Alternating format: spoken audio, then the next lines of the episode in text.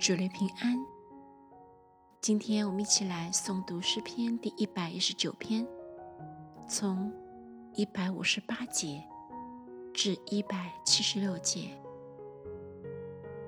我看见奸恶的人就甚憎恶，因为他们不遵守你的话。你看我怎样爱你的训词，耶和华，求你照你的慈爱将我救活。你画的总纲是真实，你一切公益的典章是永远长存。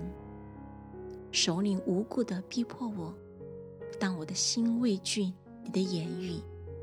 我喜爱你的话，好像人得了许多如物。谎话是我所恨恶、所憎嫌的，唯你的律法是我所爱的。我因你公义的典章，一天七次赞美你。爱你律法的人有大平安，什么都不能使他们绊脚。耶和华，我仰望了你的救恩，遵行了你的命令。